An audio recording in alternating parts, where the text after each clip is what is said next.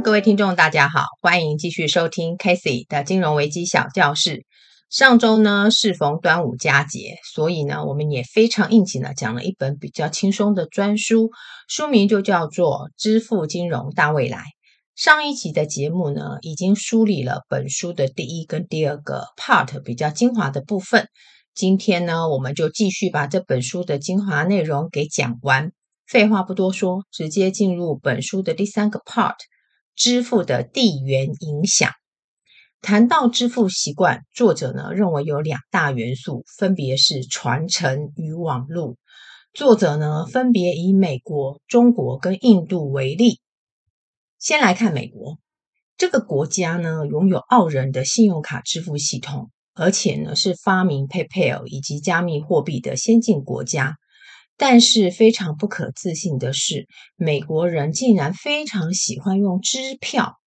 支票呢比起现金存在许多缺点，譬如说不具及时性、不确定性、普遍性以及匿名性等等的缺点。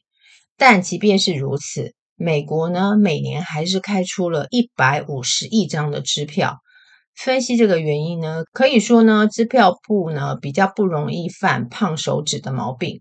胖手指就是说啊，付款人不小心打错啦，不好 key 错啦，或者呢选错啦。再来就是呢，支票本身呢也有配合做一些改革，以便利持票人的使用。当然，对于付款背后的习俗，也会支配我们选择何种的方式来进行付款。支付呢，一旦取得了关键多数，就会变得很普及。尤其呢，是透过网络建制的效应，这就是经济学上所称的路径依赖 （path dependence）。一旦路径依赖，就会被 lock in。所以呢，接着我们就要来看中国这个国家。在二零一九年呢，二十五个国家非现金支付的占比，中国人口呢占全球约百分之三十，但是它的非现金支付占比却高达六成。这个六成呢，包括支付宝、微信支付大概占了三十二，中国的银行业者大概占了二十六 percent。那美国这个数字呢，却只有十四 percent。支付宝呢是在二零一三年真正起飞。拜智慧手机的盛行，使得支付宝从单纯处理店面交易的付款，发展到支付改革。这种支付的方式就是点对点，只要你有个 QR code 就可以通行无阻。支付宝和微信支付呢，每分钟呢约可以处理一点五万次的交易。此外呢，支付宝还将光棍节这个活动呢发展成为全球的购物节。微信支付呢，则是透过春节发红包的活动，把整个中国搞得天翻地覆。这两大的支付龙头推动了中国支付系统的变革。在这里呢，也补充 Casey 一个小小的心得：一百零五年呢，我在大陆实习的时候呢，有一位蚂蚁金服的高管对我说过，他说，支付宝的成功不仅可以解决支付的问题。连带呢，他还解决了大陆偏远地区现金储备不够的问题。偏远地区呢，现金不仅少得可怜，而且还脏得可以。每张钱币看上去呢，都是破旧到一个不要不要。现金如果不够呢，你就会代表呢，这个支付的过程就会受到阻碍。所以呢，支付宝可以成功，光是解决大陆的现金储备问题，就是功德无量。再来，我们看印度。印度的发展呢，可以说是账户对账户的模式，account to account payment。那二零一六年的时候呢，印度呢就发展了一个叫做即时付款系统，参与银行的顾客呢可以进行及时的转账，而且呢这个系统呢也可以允许第三方的供应商加入。这个支付的界面称为 UPI，如今呢约有二点六亿的印度人口使用该系统。这个 UPI 呢，就是印度的国家支付公司设计的数字公共基础设施，整合了超过三百家银行，通过六十多个的应用程式来提供服务。那 UPI 的使用者不必填写账户跟银行代码，只要用手机号码就可以了。此外呢，这个 UPI 呢还提供开放式的应用界面，也就是我们所称的 API，可以让两套电脑系统呢相互的交流。印度呢，即时支付系统呢，也是目前最夯的系统。二零一六年呢问世以来，每月处理约十亿笔的交易。在二零二零年呢，印度国家支付公司还成立了另外一家子公司，将 UPI 的服务推广到其他国家。那我们来看一下，印度呢发展这个电子支付的改革呢，其实呢，它与中国最大的不同，它是由上而下，因此呢，就整合资源来说呢，会远比民间企业进行更为顺利。接下来，我们来进入本书的第四跟第五个 part，分别是支付的经济学以及移动大笔金钱。我们每年花在支付上面的钱，大概是一点五到两兆美元。而且每年呢，会以百分之六的稳定成长，占银行整体的营收三到四成。因此呢，支付账户的模式就会与支付牵动费用产生关联。假设说我账户有钱，没有问题，支付价金呢从账户转移。但是如果我的账户没钱呢，就需要用透支的方式来处理支付，那就会可能面临，就是说银行要收取透支的利息费用、手续费等等。所以支付并不是一定没有成本，不过呢，因为地区的不同，情况也不太一样。譬如说，在美国，支付就跟其他的服务一样会被定价，但是在欧洲呢，支付呢被视为一种公共财，应该以低成本或者是免费提供的方式来处理。那对于透支呢，也会有地域性的差距，呃，但对于任何地方的银行都是一大笔的生意。欧洲呢，透支服务费的上限是十五 percent，美国呢大概是二十 percent，英国呢则是四十 percent。美国支付营收呢大概是占它的 GDP 的百分之二左右，亚洲是百分之三，但是欧洲呢就不到百分之一。既然呢支付这么重要，那如何保障支付运作顺畅，就会牵扯到国家的政策。作者形容呢，支付就像一座城堡的吊桥。不管呢这个城堡呢多么坚固，一旦吊桥放下来，就会遭受到攻击。因此呢，每种支付方式呢都必须管控相关的风险，而且呢，透过技术来取得领先的优势。上一集呢，我们说到信用卡横空出世，但是伴随而来的就是仿冒伪造的事件。因此呢，为了防范信用卡盗刷，银行呢透过演算的方法来降低仿冒的交易风险。维持在总刷卡支出的零点一 percent 到零点二 percent。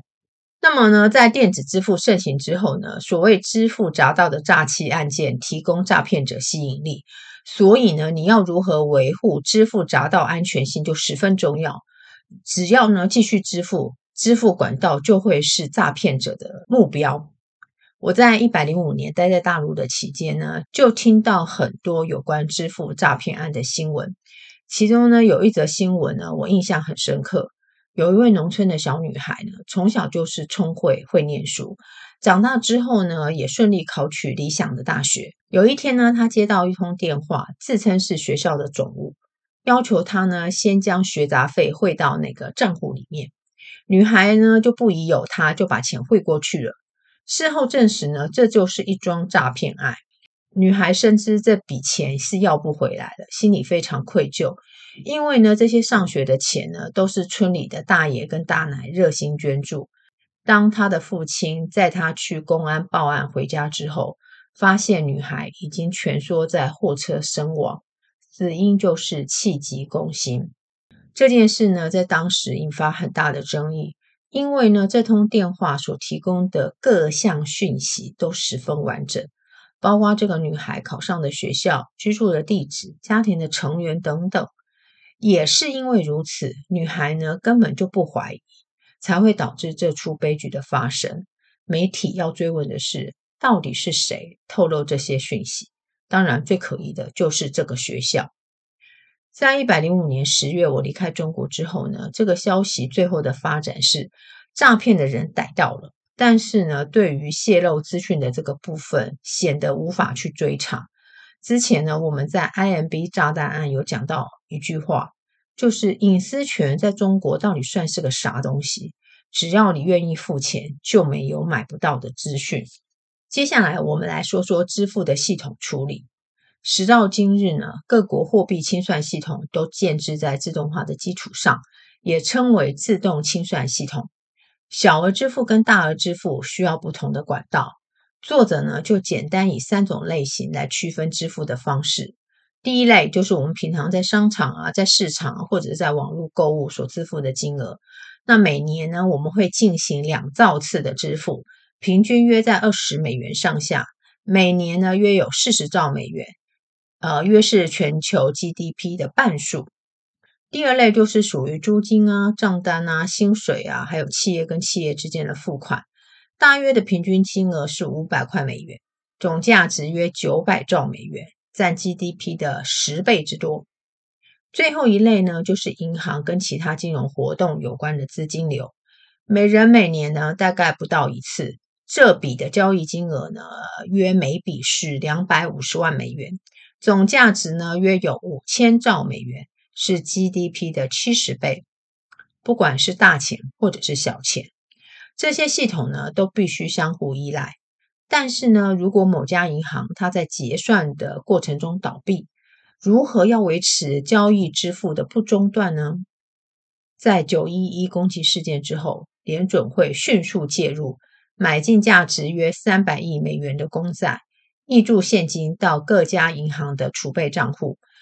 这样的做法呢，主要是方便于银行将信用用于支付以及借贷。此外呢，再直接放款给各家银行，目的就是为了提供这个流动性的资金。二零零八年雷曼兄弟倒闭之后，这一回不再是联准会了，其他各国的央行也必须重装上阵。虽然雷曼这件事情他没有涉及到支付，不过呢，他参与了一套眼花缭乱的交易系统、衍生性商品、证券外汇交易以及国外一大堆的交易对手。全球呢最大的几家银行在这套的系统上扮演了关键的角色。支付呢与结算业务提供的流动性。雷曼兄弟事件之后呢，为避免大到不能倒，这些机构呢被要求提供更多的资本。姑且不论这些要求到底有多严苛，这些大型机构呢对于支付体系的稳健运作呢是不言而喻的。讲到这里就应该明白，支付系统运作出现大规模的问题，最后还是需要政府出手相救。大银行当然也是要角之一。薛奇博士他曾经说过，金融呢就像血液，如果不流动，国家就垮了，制度就垮了。放诸各个金融事件，任何一项的救援措施都是在避免血液无法运行的状况发生。至于跨境转账呢，透过的方式就是代理行。代理行的存在就是为了免除货运其他货币的必要性。汇款呢，整套的流程呢，或许经过很多次的点对点交易才能够抵达终点，所以呢，汇款这件事情来说呢，是非常耗时以及耗费用的。这时候，银行的国际代码出现了，也就是我们常常说的 SWIFT（Society for Worldwide Interbank Financial Telecommunication）。这个 SWIFT 是环球银行金融电信协会。用单一的共享系统串联全球银行，以更安全、更便捷的方式来处理汇款问题。在一九七七年呢，SWIFT 夹杂着十五个国家、两百三十九家银行上线。当日呢，处理超过三千万笔的讯息，一半呢都跟支付业务有关。随着科技的进步呢，目前也有三种模式来改变现行的汇款方式。第一个就是卡片业者，譬如说信用卡。不过呢，这项业务呢并不是免费的服务。再来就是龙头银行发展自己的汇款系统，譬如说是西联，只要收到款项就付款给收款者，之后呢再跟传统的银行进行结算。第三种呢就是支付的科技业者，银行业呢认为这些竞争者呢不适合处理润滑国际贸易及金融作用的大笔的支付业务。而这些支付业者呢，不过是处理平均支付金额约五百美元上下，但是银行处理的却是五十万美金。也正因为如此呢，银行呢就持续以低效率、高成本的方式来处理跨境的汇款业务。亨利·库斯跟卡尔曼都是爱沙尼亚人，我们之后呢就称他为亨利跟小卡。亨利呢拿欧元的薪水，但是日常的开销都需要用英镑。小卡呢赚的是英镑，但需要用欧元来付房贷。这两个人呢，都被往来银行经手的汇款收取高额的费用搞得非常非常的不爽。于是呢，亨利跟小卡就进行一项协议：亨利呢转账欧元支付小卡的房贷，小卡呢就出英镑来缴交亨利的账单。跨境交易成了两笔的在地交易，这就是 TransferWise。二零二一年二月更名为 Wise，二零一九年呢经手了大约是四千笔的交易，跟西联还有其他的电汇营运商一样，在好几个国家都拥有银行账户，并将跨境交易转换为在地交易，收取比较低的费用。二零一一年呢开始一路壮大。二零一六年呢，坐上独角兽的地位，身价呢已经高达十亿美元。银行业者呢，面对这些非银行竞争对手的压力，在二零一七年，全球支付创新诞生了，加速了跨境支付，并且提升了透明度。结款方跟收款方都可以知道现金现在到底到了哪一个环节，以及是否需要入账。所有的支付流程都应该在二十四小时内搞定。最后，我们进入本书的最后一个章节，那就叫做科技革命。金融科技这一词最早出现是在二零零八年，适逢呢金融海啸发生。二零一三年呢，投资者前仆后继的涌入这个领域。那么对于呢银行领域来说呢，高规管的门槛使得呢对于消费者的服务具有困难。但是金融科技业者，只要不碰收受存款，自然可以将银行办理的业务拆分成不同的细项，而且从中获利。支付呢，只是其中一项，但也是最受瞩目的一项。